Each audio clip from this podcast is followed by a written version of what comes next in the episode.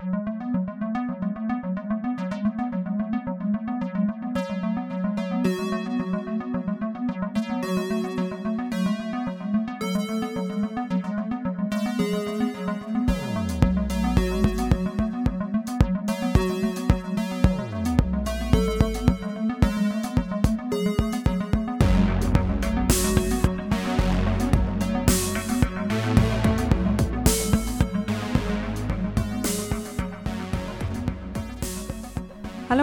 herzlich willkommen zu einer neuen Folge Film erfahren. Yay! Ich bin Fritzi Ich bin Lennart. und wir haben heute eine ein bisschen andere Folge für euch. Oh oh. Und zwar habe ich auch den Lennart damit ein bisschen überfallen.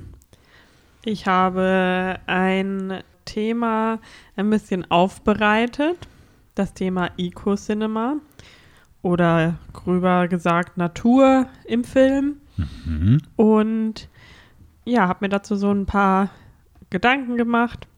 Würde gerne ähm, einfach mal so ein bisschen drüber quatschen. Und Lennart äh, steigt dann immer mal wieder ein mit Fragen oder wenn ich ihm Fragen stelle. Ich bin eher der Robin dieser Folge.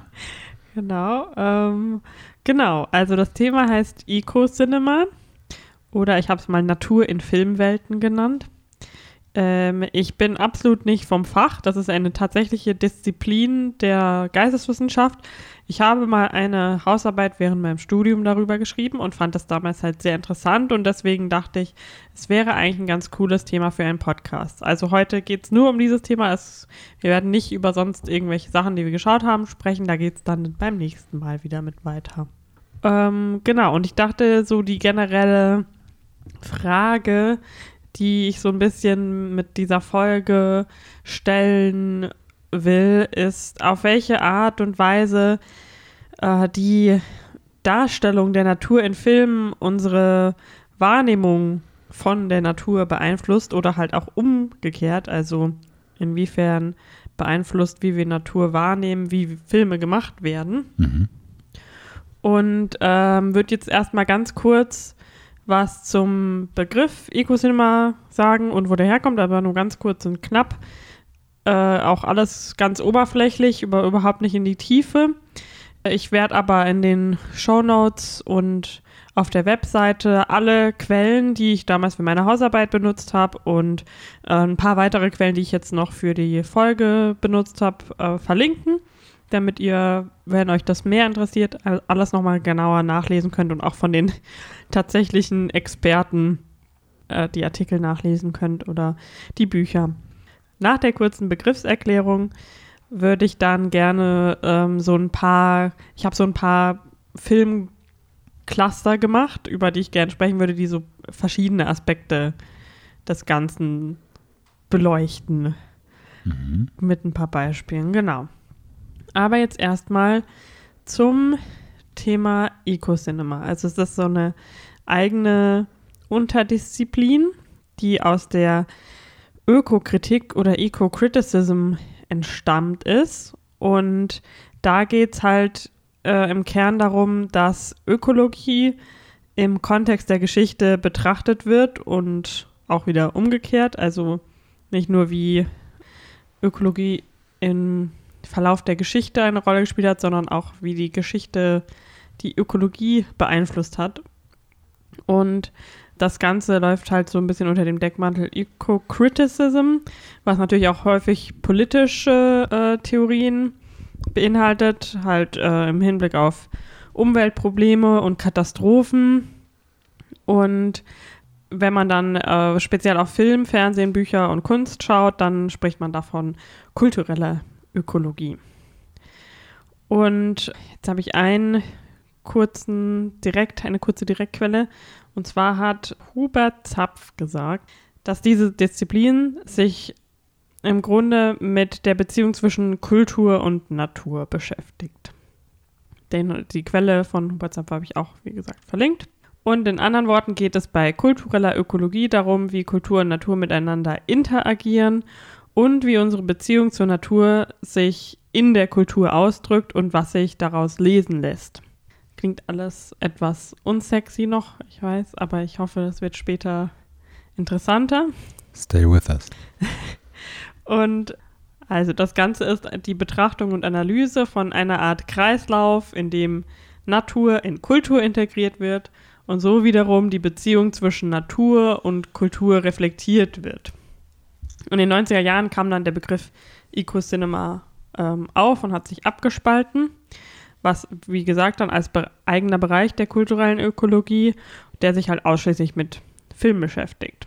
Jetzt würde ich gerne noch ein kleines Zitat vorlesen aus dem Buch Eco Cinema Theory and Practice von Stephen Rust und Salma Monani.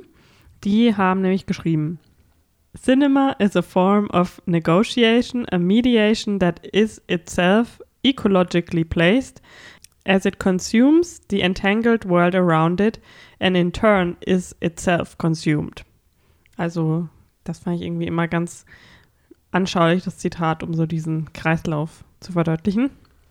Und die zwei Geisteswissenschaftler möchten besonders darauf aufmerksam machen, dass in der Entstehung und dem Konsum von Filmen unzählige ökologische Prozesse verstrickt sind.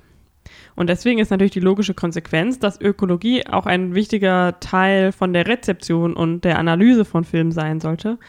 Und äh, das, was wir halt hier so immer mal wieder machen mit unserem Podcast. Und äh, generell gibt es aber so ein paar verschiedene Definitionen, was jetzt wirklich als Eco-Cinema bezeichnet wird, also welche Filme da reinfallen.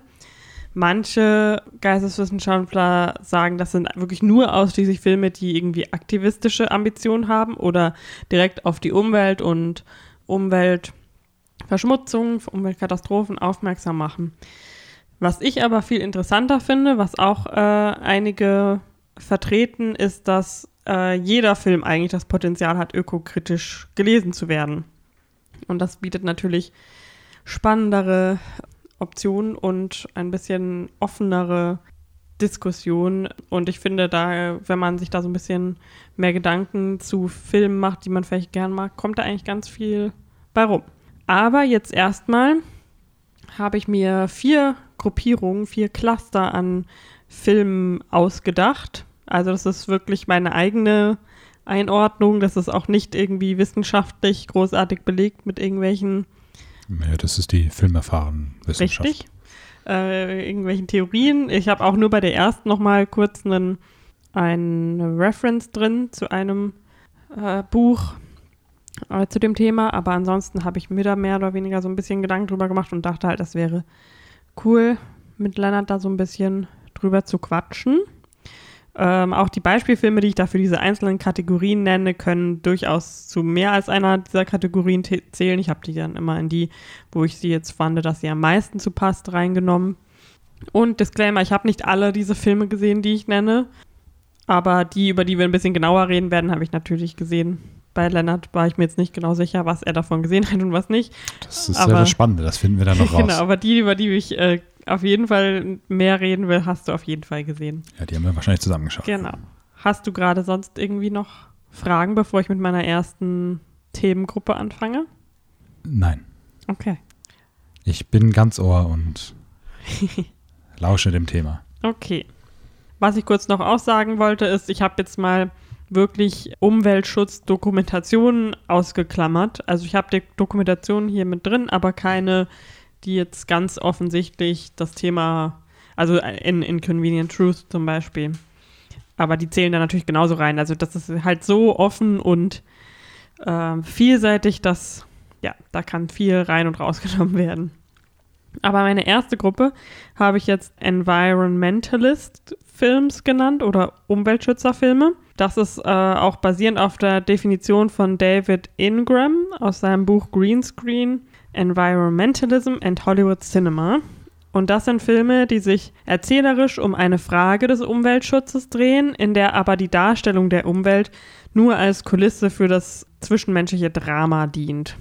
Also das heißt, dass welches Umweltproblem auch immer dort angesprochen wird, eher ein die Story vorantreibt und eskaliert und also mehr als Problem, das es zu lesen gilt für die Hauptcharaktere, ist aber eigentlich mehr eine, ja, eine Kulisse. für die Hauptdarsteller ist. Was natürlich in der narrativen Fiktion, wir sind jetzt nicht bei den Dokumentationsfilmen, auch einfach ganz klar ist, dass es in dem Film ja darum geht, eine Story zu erzählen und meistens nicht wirklich darum geht, ein Umweltproblem zu lösen. Hm. Und Filme, die da drunter fallen, wären zum Beispiel Aaron Brockovich, The Day After Tomorrow, The Host, den wir letztens mal gesehen haben, ähm, aber auch zum Beispiel The Simpsons Movie, 2012, Avatar habe ich da mal mit reingezählt und zuletzt Dark Waters, den ich total gerne schauen will mit Mark Ruffalo, aber der bei uns, soweit ich weiß, noch nicht verfügbar ist, leider. Er ist mittlerweile auf Sky verfügbar, glaube ich. Aber ich bin mir nicht sicher, aber ich glaube schon. Vielleicht kann man ihn mittlerweile auch einfach ganz normal streamen, kaufen. Aber Ja. Du hast ja schon, also kommen wir mal kurz zum spannenden Teil. Du hast ja schon gesagt, dass du einige dieser Filme nicht gesehen hast. Mhm. Jetzt frage ich mich natürlich, einige dieser Filme. Ja. Ich muss gestehen, ich habe Aaron Brockovich, das ist der mit Julia Roberts, gell? Ja. Den habe ich nicht geschaut. Ich glaube, ich habe einen Teil davon geschaut. Aber ich habe alle anderen Filme, bis auch jetzt Dark Waters, geschaut. Mhm. Gibt es irgendeinen von den anderen, den du nicht geschaut hast? Jetzt willst du mich hier vollkommen ich nackig dich komplett ausziehen, ne? bloßstellen. Nein, es interessiert mich einfach nur, weil ich jetzt gerade. Ich habe Aaron Brockovich auch nicht gesehen, Mhm. aber der, der kam halt auch in meiner Recherche damals für die Hausarbeit immer wieder auf, weil es halt so ein typischer, vor allem weil der halt so gefeiert war auch damals. Es ist ein bisschen auch ähnlich wie Dark Waters, oder? Ja, nur dass halt Also, da auch noch Julia gesehen, Roberts, glaube ich, noch mehr inszeniert wird als Mark Ruffalo, Mhm. weil es ja so darum geht, dass sie so Ja. eine Hot Mama ist eigentlich. Hm. The Day After Tomorrow habe ich bestimmt mal gesehen, aber es ist schon ewig her. Ja, okay. Ansonsten habe ich Avatar und Dark Waters nicht gesehen. Ah, okay. Ich hatte jetzt schon Aber Angst, dass du die Klassiker wie den Simpsons-Film Nee, den oder hab ich natürlich 2012. Gesehen. Hast du ganz, ganz, ganz kurzer Abschweif? Mhm. Hast du das äh, mitbekommen? War so eine lustige Headline gestern, dass der Maya-Kalender ja falsch war Mhm. 2012 und dieses Jahr die Welt Das habe untergeht. nee, das hab ich vorhin auf TikTok gesehen. Okay, Ich bin hip und jung. Ich krieg meine News über TikTok. Naja, okay, gut, sorry. Das äh, wollte nur eine kleine Frage eingrätschen.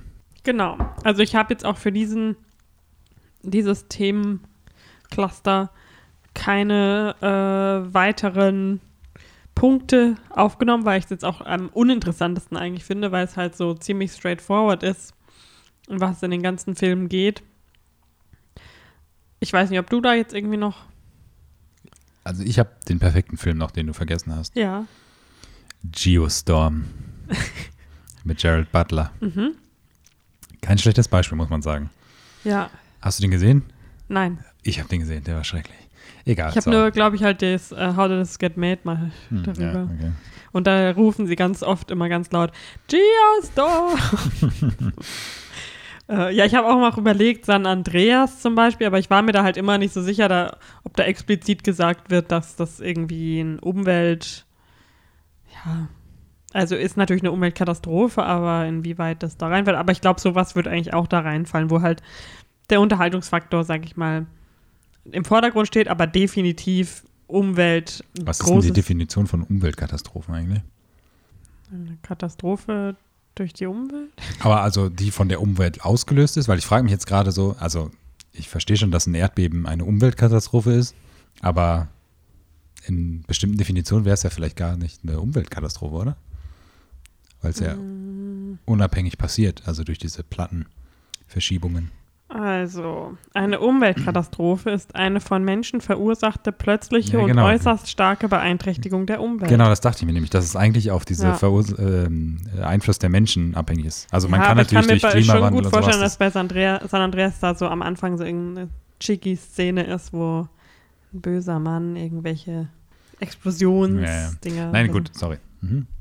Genau, dann kommen wir noch mal zur ähm, nächsten Themengruppe. Mit der haben wir uns nämlich in letzter Zeit ganz besonders viel befasst, äh, mit den Filmen, die wir geschaut haben. Die habe ich jetzt mal Man vs. Nature Filme genannt.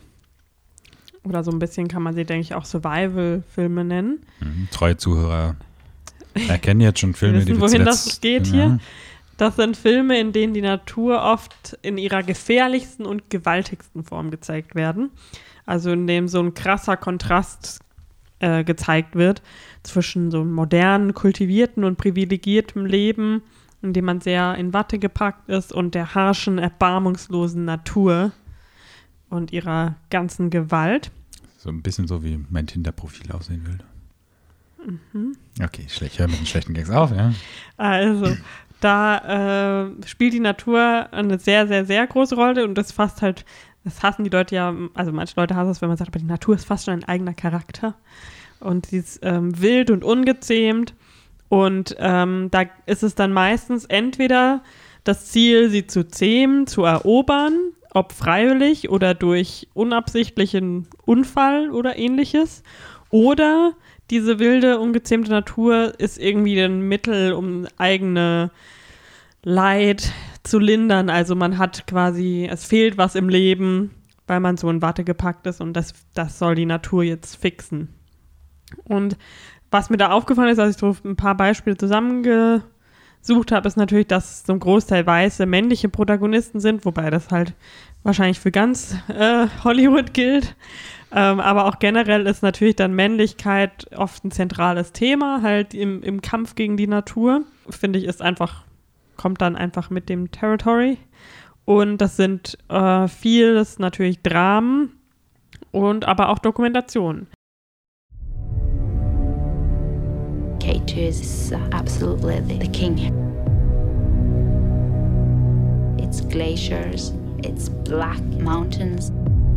Everything is raw. It fills you with respect. Und da wären zum Beispiel Filme, die da reinfallen: Castaway, Grizzly Man, Into the Wild, The Grey, The Summit, Wild, Everest und, äh, oder The Revenant. Ähm, genau, und da haben wir ja jetzt auch ein paar in letzter Zeit gesehen. Oder haben sie äh, irgendwann schon mal gesehen. Mhm. Und äh, ich finde da halt immer diese Frage so ganz interessant, weil mittlerweile sehe ich die doch sehr kritisch eher, diese Filme. Mhm. Und sehe das halt immer eher so als so ein bisschen Hybris, wie der Geisteswissenschaftler sagt. Also so Übermut im Angesicht der Gefahr. Und dass die meisten äh, Protagonisten zumindest in den ähm, freiwillig äh, in die Natur gehenden ähm, Geschichten, dass es da so ein bisschen mehr, ja, dass es, ich will jetzt nicht sagen idiotisch, aber halt so ein bisschen naiv einfach rüberkommt Mhm. im Angesicht der Natur. Also jetzt zum Beispiel Grizzly Man, Into the Wild, The Summit, Everest, so diese klassischen Geschichten. Mhm.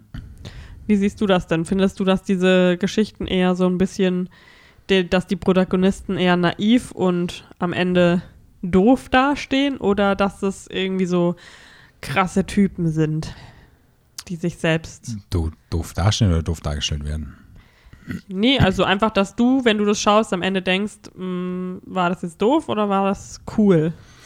Ich finde, das ist so ein bisschen, also ich verstehe deine zunehmenden oder, oder kritisches Denken daran. Das verstehe ich. Ich finde jetzt zum Beispiel Grizzly Man ist ein gutes Beispiel dafür. Den haben wir ja, weiß nicht, vor zwei Folgen oder sowas ein bisschen genauer besprochen oder vor drei schon. Ich weiß auch, wenn das jetzt so ein Klischee-Beispiel ist mit diesem Into the Wi- Wild, weiß ich nicht, ob ich das da auch so sehen würde. Und Into the Wild ist so ein bisschen wie Fight Club mittlerweile. Das ist so ein, weißt du, wie ich meine? Ja. So, das war mal edgy und cool und man konnte alle Quotes rausnehmen. Also das- und wenn man jetzt zurückblickt, ist das alles irgendwie so sehr hohl, eigentlich. Das ist so das, das, das Filmposter, der Mhm. Film, so. Ja. Das ist so das, was hängen geblieben ist. Aber ich meine, ich habe das Buch nicht gelesen, du liest es ja gerade oder hast es? Ja, ich lese es gerade. Es geht auf jeden Fall sehr viel langsamer als äh, Logisch. Genau. Ähm, aber ich glaube, dass die eigentliche Story dahinter schon, Nee, weil jetzt, wo ich es lese, ist, finde ich die Story noch unbeeindruckender, um ehrlich zu sein. ah, okay.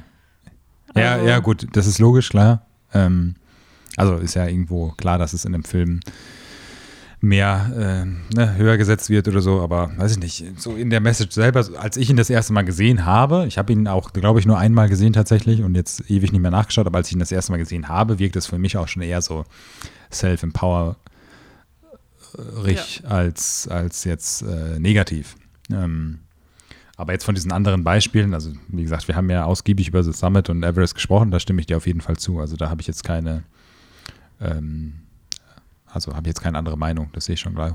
Ja, ich finde es halt, wie gesagt, interessant, diesen Aspekt, dass die alle, von denen, die wir jetzt eben gerade genannt haben, so Filme sind, wo die Protagonisten ja was sozusagen wollen von der Natur. Die fordern sozusagen irgendwie, ich finde äh, Kapitalismus total doof, deswegen will ich jetzt, ich will total nur von der Natur leben und ähm, in der alaskanischen, mhm. in der Welt des Alaskas äh, einfach nur chillen und ähm, die sollen alle ihre Lüge leben und ich lebe hier voll mit der, ich weibe hier mit der Natur oder ich will es mir unbedingt beweisen, deswegen muss ich jetzt den höchsten Berg der Welt erklimmen, dann, weil, weil wenn ich das gemacht habe, dann hm. habe ich das äh, für mein Ego gemacht oder so. Aber was ist mit dem, ich will einfach nur überleben in der Natur?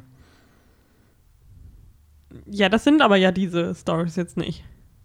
Castaway und Ja, nee, eben, aber ich meine jetzt nur so, die, die ich okay, eben gerade genannt okay, habe. Also ja, gut, okay, jetzt Grizzly Man, das ja auch, also das wurde ja explizit erwähnt, dass er Alkoholprobleme ja, hat und dass genau, er das genau. quasi ja, ähm, wie halt so ein bisschen so ein Rehab ja, genau, in der statt Natur in Rehab hatte. Zu gehen, ja.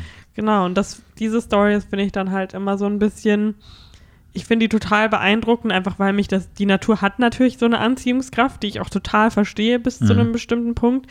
Aber deswegen äh, nehmen die, glaube ich, auch oft halt dann so ein schlechtes Ende, mhm. weil man was verlangt, was einem nicht automatisch zu, also was einem, ja. was man nicht automatisch verdient hat, sozusagen. Mhm. Und deswegen reizt es aber ja auch die meisten Leute, weil das so schwer ist, das zu kriegen. Ja. Ja, deswegen finde ich diese Stories, also das ist jetzt keine Frage, auf die man eine nein, nein, einfache nicht, Antwort geben kann. Aber deswegen habe ich jetzt halt auch diese Filme mit einbezogen, die quasi ähm, Unfälle sind, also mhm. Castaway oder The Revenant. Ähm, da finde ich es halt, was im Vordergrund steht, eher so diese Maskulinität, die mhm. da so ein bisschen gezeigt wird, so das wirklich nackte Überleben, mhm. was so der ultimative Test quasi ist, mhm. die ja positiv enden dann. Ja, ja, genau. Meistens. ja, in dem Fall, ich habe The Grey nicht geschaut, das ist so eine ähnliche Geschichte. Mhm. Ähm, aber ich nehme an, dass Liam Neeson am Ende wahrscheinlich super tough und mit ein paar Wolf-Friends aus der Wildnis kommt. Ich schätze mal, dass er am Ende überlebt. Ich habe ihn aber auch nicht gesehen, muss ich gestehen. Ja, jedenfalls ähm, fand ich das irgendwie interessant, mhm. weil da jetzt doch, ja, dieser krasse Kontrast dann immer ist.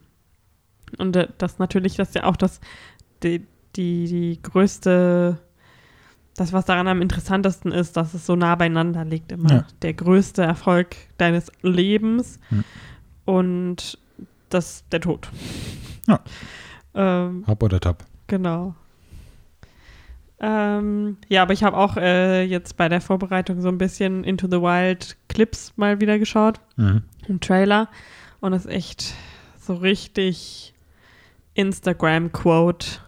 Also ich blende mal ein oder zwei hier ein. Aber da war ich richtig so. Oh. I miss you too, Ron. But you're wrong if you think that the joy of life comes principally from human relationships. God's placed it all around us. It's in everything, in anything we can experience. People just need to change the way they look at those things. I'll paraphrase Thoreau here. Rather than love, than money, than faith, than fame, than fairness, Give me truth. And I also know how important it is in life not necessarily to be strong, but to feel strong. To measure yourself at least once. To find yourself at least once in the most ancient of human conditions. Facing the blind, deaf stone alone, with nothing to help you but your hands and your own head. Kannst auf Pinterest findest du da ganz viele Wandtattoos ja. von. Ja, weil also das Buch, es ist ja auch ein bisschen tricky, weil das ist von John Krakauer, der ja Journalist ist.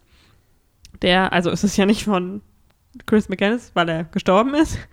Ähm, es gibt zwar halt alle möglichen Tagebucheinträge und Briefe, aber nichts, ja, er hat das nicht direkt geschrieben, sondern das meiste, was da drin steht, ist von John Krakauer, der mit den Leuten gesprochen hat, denen der begegnet ist auf seiner Reise so.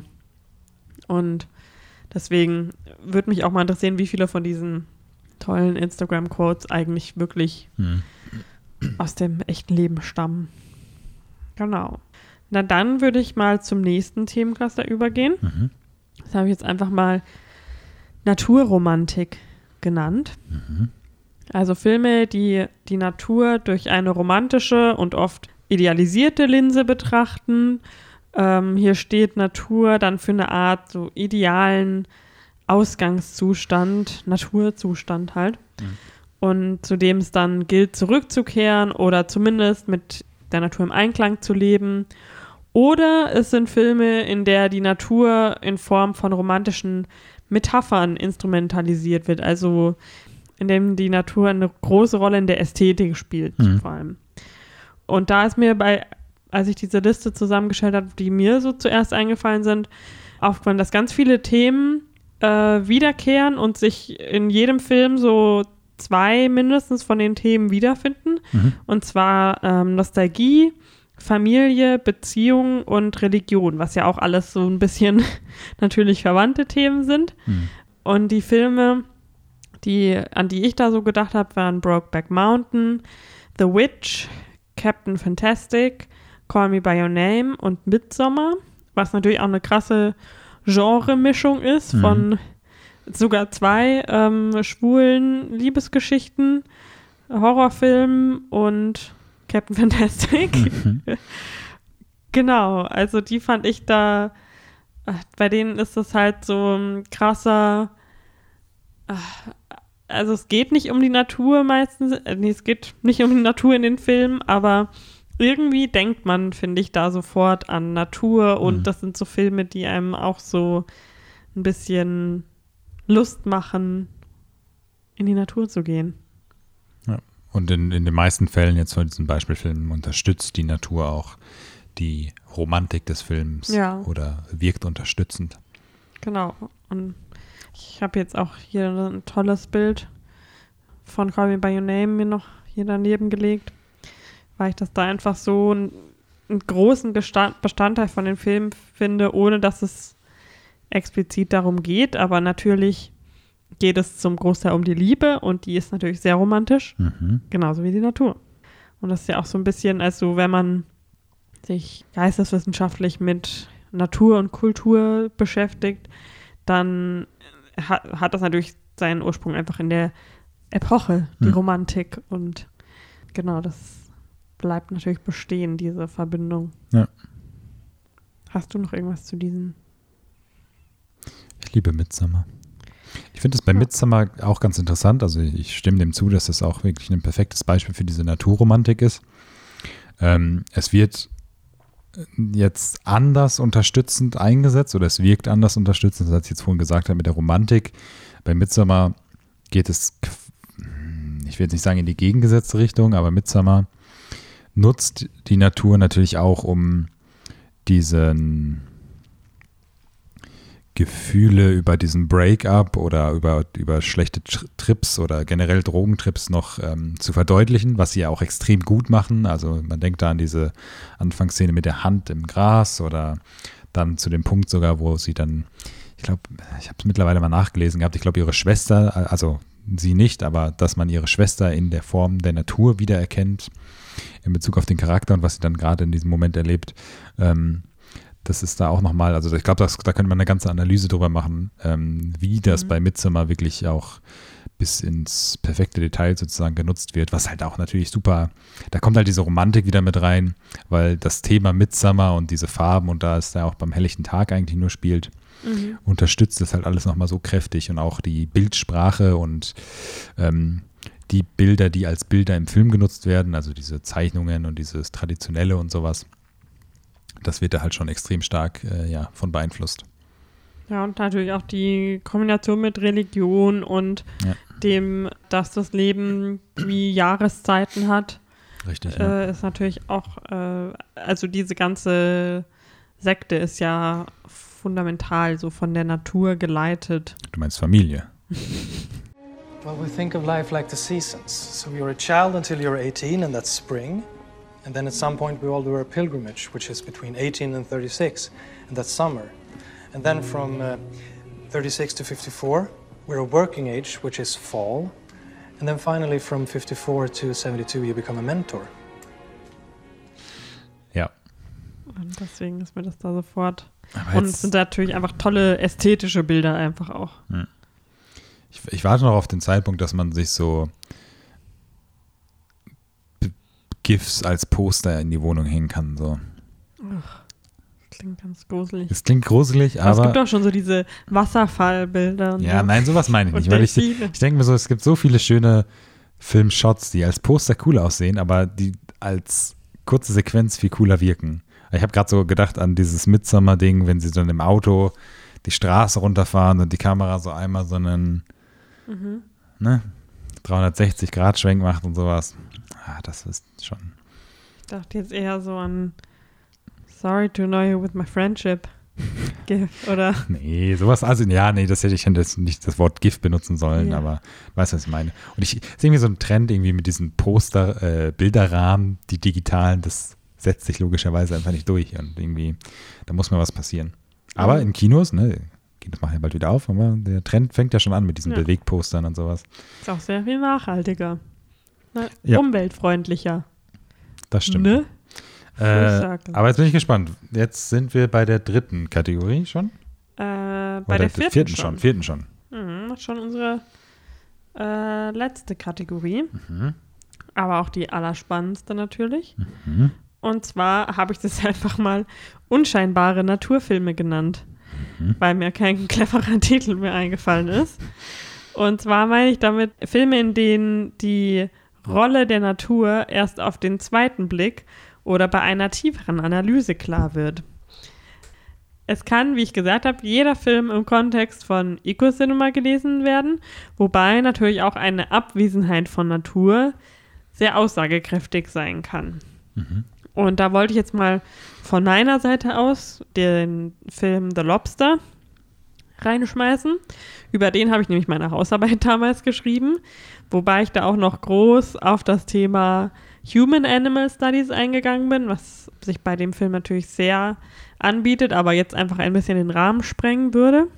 Äh, aber da gibt es halt super viele interessante Aspekte, ähm, die in dem Film aufgegriffen werden, die finde ich im Kontext Rolle der Natur und vor allem, der ist von 2015, also noch Hm. recht neu, wie das so aktuell eine Rolle spielt, gerade jetzt vielleicht im Hinblick auf Vegetarismus, Veganismus. Mhm. Ähm, in dem Film, wer ihn nicht gesehen hat, äh, ist eine Dystopie, in der alle Menschen einen Partner haben müssen. Egal, sie sind auch nicht homophob, egal ob Mann, Frau, jeder muss einen Partner haben. Aber wer keinen Partner hat, der wird, äh, kriegt noch die Chance, in einem Hotel mit anderen Singles einen Partner zu finden. Und wenn er das in einer bestimmten Anzahl an Tagen nicht schafft, wird er in ein Tier seiner Wahl Hm. verwandelt. Und das ist natürlich schon mal, sagt schon mal viel aus. Diese Transformation vom Menschen zum Tier ist jetzt ja auch nichts, was erst seit neuestem uns beschäftigt. Hm. Jeder hat wahrscheinlich schon mal von der Verwandlung gehört. Und was mich da irgendwie so ein bisschen halt, was ich da besonders interessant fand, war so das Haustier versus Nutztier. Also äh, wer ist, also da, man sieht in dem Film ja dann Tiere und weiß, das sind, sollen eigentlich keine Tiere sein, sondern das waren mal Menschen. Mhm. Und wie, unter anderem zum Beispiel der, der Hund vom Protagonisten. Aber da geht er natürlich mit einem Hund andersrum, als wäre, das ist sein Bruder, als wäre sein Bruder jetzt eine Spinne oder ein Wal geworden. Mhm. Und dieser Aspekt auch der Populationskontrolle, also dass quasi du bist als Mensch halt nichts mehr wert, wenn du keinen Partner hast. Mhm.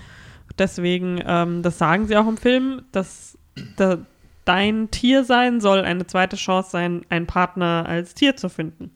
Das soll nicht sein, dass du dann halt als Tier leben darfst, sondern das hat schon den Zweck, dass du dann so einen Partner finden sollst.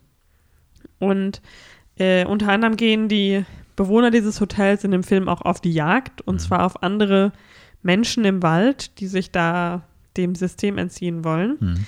was natürlich auch eine ganz aussagekräftige Rolle hat. Die jagen die Leute, die, wenn sie sie dann fangen, zu Tieren verwandelt werden. Ja. Zu dem Tier, was niemand werden möchte, was man nie erfährt, was es ist.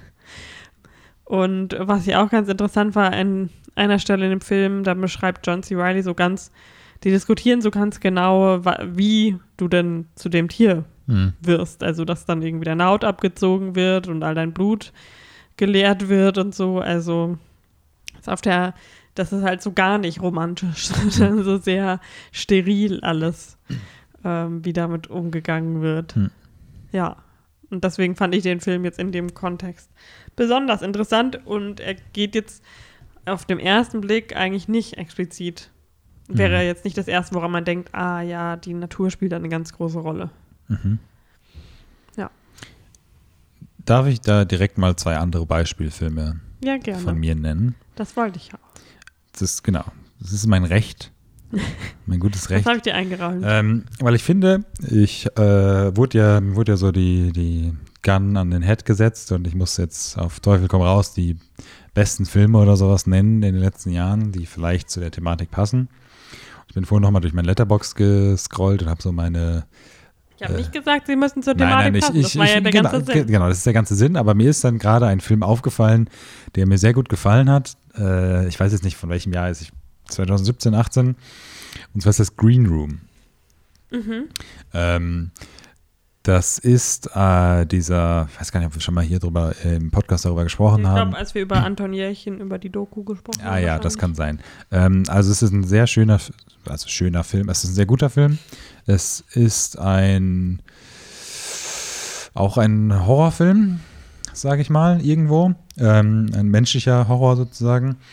Und ich finde, das ist auch ähm, unscheinbar, kannst du da auch ganz gut, glaube ich, über die Natur philosophieren. Also der Film handelt von einer Band, die durchs Land sozusagen reist, um Gig nach Gig und schlecht bezahlten Gig nach schlecht bezahlten Gig sozusagen zu ermöglichen, äh, zu machen und landen dann am Ende in einer Nazi-Bar als Punk-Rock-Band und ähm, oder als Rockband und werden dann im Prinzip im Green Room, eingeschlossen und dann passiert eigentlich der Horror. Was ganz, was ich nur daran interessant finde, ist halt so der Anfang und das Ende von Filmen. Weil der Film halt genau damit anfängt, mit diesem, sie fahren als Band durch die Natur und dieser ganze Freiheits, Freiheit als, Freiheitsaspekt von der Natur und die Beauty sozusagen von der Natur, wenn sie morgens einfach irgendwo in der Natur sozusagen aufwachen, den Wagen noch schnell anbringen, äh, anschmeißen müssen oder so betrunken sind, dass sie einfach im Kornfeld sozusagen stehen und so. Ähm, bis hin dann zu dem eingesperrt sein und dem gar nicht äh, der Natur sozusagen sehen können. Und selbst wenn das Außen in Form von Natur sichtbar wird, ist es halt alles dunkel und sowas. Aber der Film hat dann auch ein sehr schönes Ende, wo es dann wieder sozusagen, ne?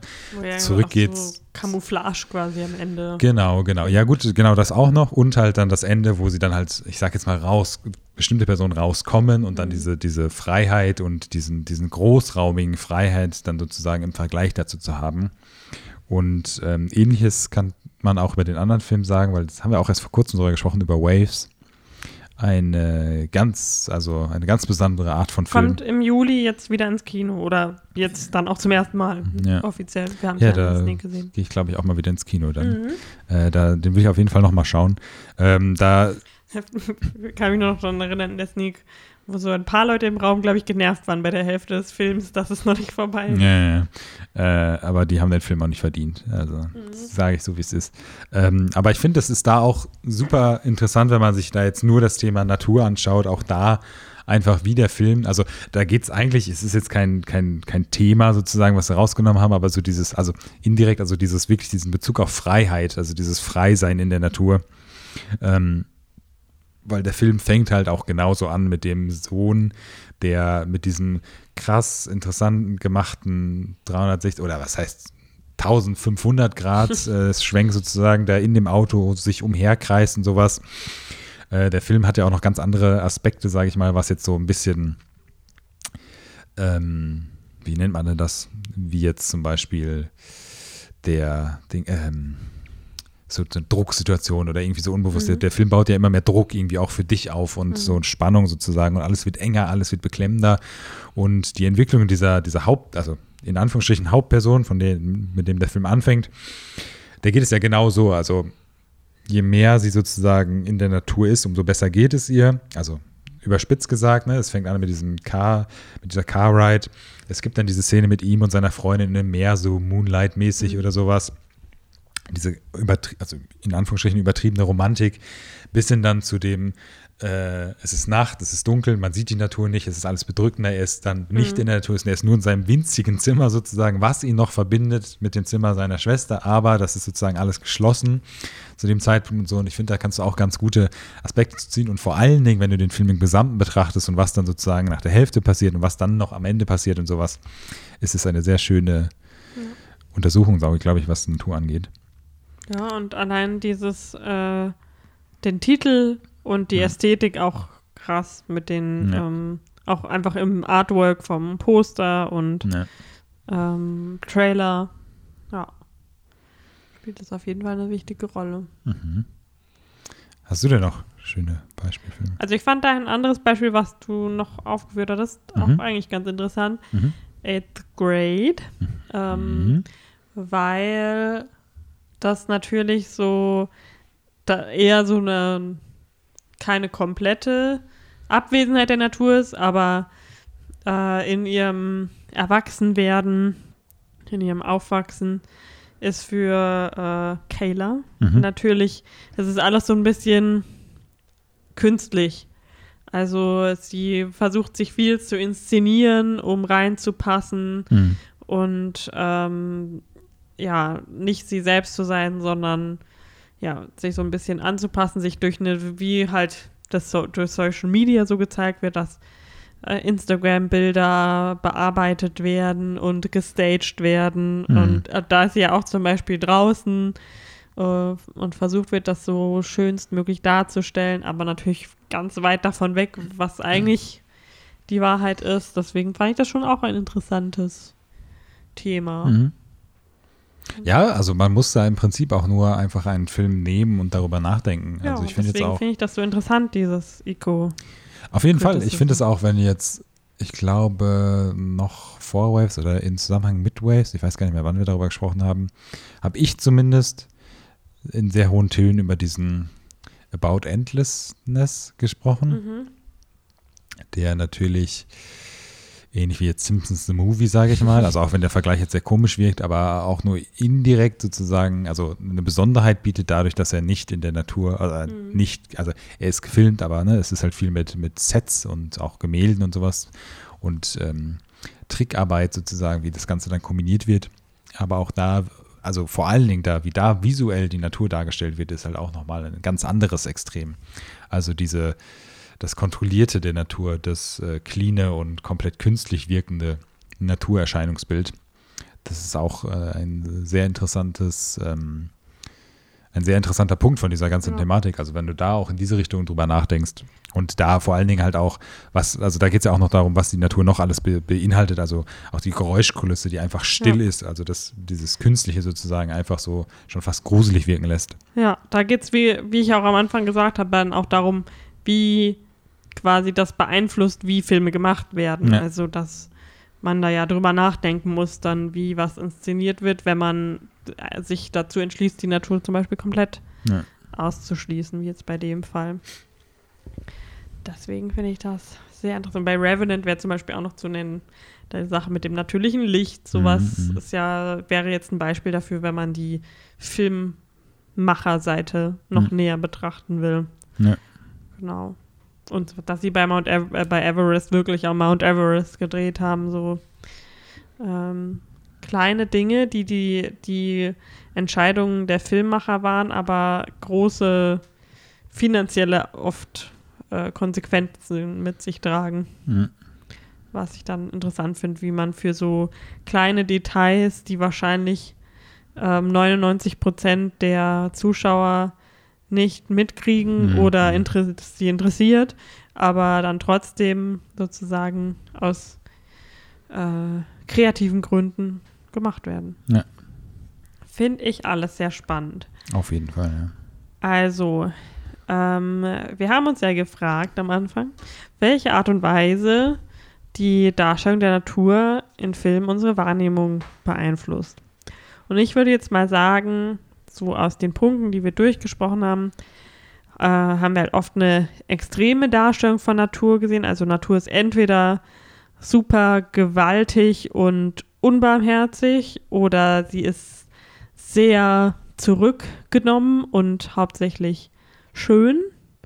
So die zwei Extreme könnte man jetzt in Stereotypen auch so als männliche und weibliche Seite der Natur charakterisieren. Ähm, und äh, was halt auch oft der Fall ist, dass oft wahre Begebenheiten äh, Inspiration waren für die Stories, wie jetzt bei Into the Wild, Everest oder Grizzly Man. Ähm, und das halt oft ein rein ästhetisches Mittel ist, aber trotzdem ein sehr kraftvolles ästhetisches Mittel, wie bei Midsommar oder Call Me By Your Name. Mhm. Genau, und ähm, generell hoffen wir natürlich, dass euch unsere ganz kleine Diskussion ein bisschen selbst motiviert, wenn ihr Filme schaut, vielleicht da auch ein bisschen mehr drauf zu achten, weil es, wie gesagt, einfach, es ist jetzt nicht, es ist Schlimmes, wenn man da nicht drauf achtet, aber ich finde einfach, es macht ziemlich Spaß, sich da so ein bisschen Gedanken drüber zu machen und ein bisschen drüber zu diskutieren. Dabei geht es bei Filmerfahren. Den Richtig. Erfahrungen, die man beim Filmschauen hat. Richtig, genau. Und ähm, ich werde auch das, die ganzen Filme und wie gesagt auch mit den Quellen auf die Webseite, unsere Webseite stellen. Filmerfahren.de. Genau.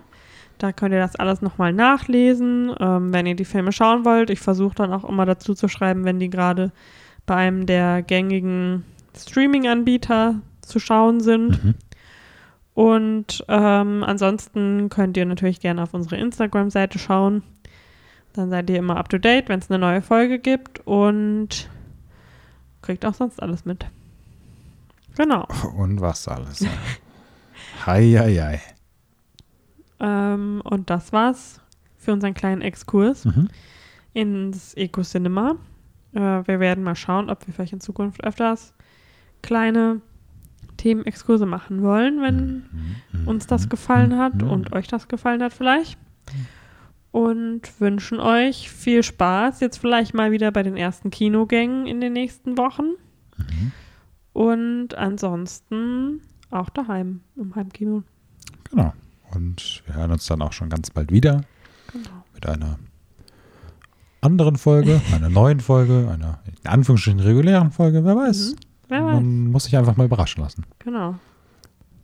In dem Sinne wollen wir uns bedanken fürs Zuhören Und bis zum nächsten Mal. bis dann. Ciao. Tschüss.